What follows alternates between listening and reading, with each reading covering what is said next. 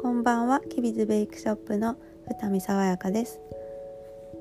ポッドキャストの第2話ということで今日は時話題の森の町屋をお借りして一日カフェをやっていました。初めましての方とかリピーターの方も増えてきてであの差し入れいただいたりしてとても嬉しかったです。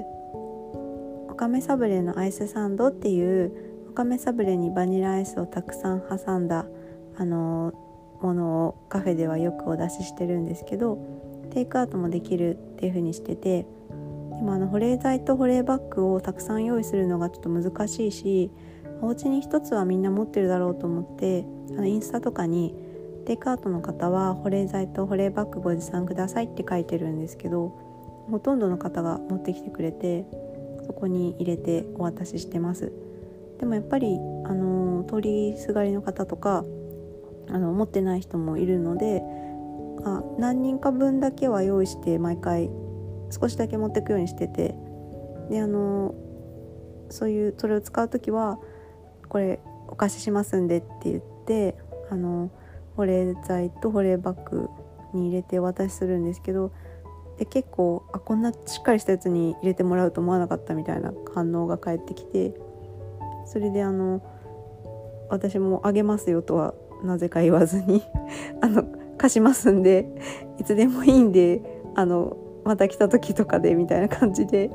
でもどうしても別にいつまでに返してほしいとか特にないんですけどなんとなくこうあげますって言わないで貸しますって毎回言ってて。それでそんな感じなんですけどあのこれまで結構そんな感じで貸し出したんですけど意外とほとんど帰ってきてます。あ意外じゃないか。ほとんど帰ってきてますね、まあ、10人10人弱ぐらいですかねこれまで。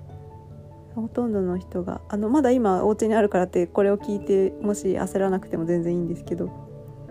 でなんかその、まあ、私もあげないで貸すって言い張ってるのは何でなんだろうって思って。なんかおかめサブレとかあの飲み物とかあの販売はして、まあ、売ってますけど売ってお金もらってますけどなんかそういう風にあの売らないで売らないものもあったら売らないでややこしいこと言ってくる部分もあってもいいのかなってちょっと 思いました。なんですかね。よくわかんないですけど。はい以上です。